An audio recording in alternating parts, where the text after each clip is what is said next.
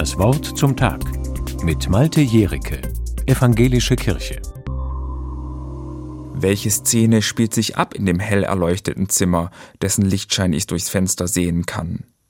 Wer verbirgt sich hinter den heruntergelassenen Fensterläden? Was geschieht gerade in diesen Häusern? Solche Fragen kommen mir manchmal, wenn ich abends im Dunkeln durch meine Straße an den ganzen Häusern vorbei nach Hause laufe.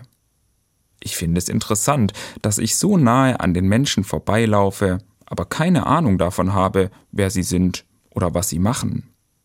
Natürlich gehe ich nicht einfach auf ein Haus zu und schaue dort mal durchs Fenster. Ich will ja auch nicht, dass jemand meine Privatsphäre stört. Und doch fände ich es oft spannend, mehr voneinander zu wissen. Wahrscheinlich sind die meisten Menschen glücklich und zufrieden, auch ohne mich. Aber vielleicht gibt es ganz in meiner Nähe jemanden, der einsam ist oder Hilfe brauchen könnte, aber niemanden hat. Das bleibt meinem Blick auch verborgen. Du bist ein Gott, der mich sieht, heißt es in der Bibel. Hagar sagt diesen Satz. Sie ist die Magd von Abraham und Sarah. Abraham und Sarah wünschen sich ein Kind, aber es will einfach nicht klappen. Sarah schlägt deshalb vor, dass Abraham mit Hagar ein Kind zeugt. Hauptsache, es gibt einen Erben. Aber als Hagar schwanger ist, kommt Sarah nicht klar mit der Situation. Sie behandelt Hagar schlecht und demütigt sie. So schlimm spitzt sich die Lage zu, dass Hagar flieht. Allein in der Wüste begegnet ihr ein Engel.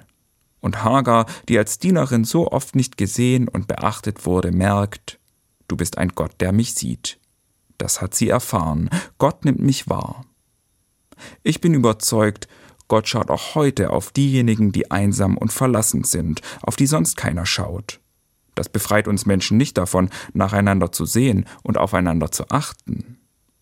Aber ich finde es beruhigend zu wissen, dass Gott auf diejenigen schaut, die mir verborgen bleiben und auch sonst von niemandem gesehen werden. In den Häusern, meiner Straße, und überall.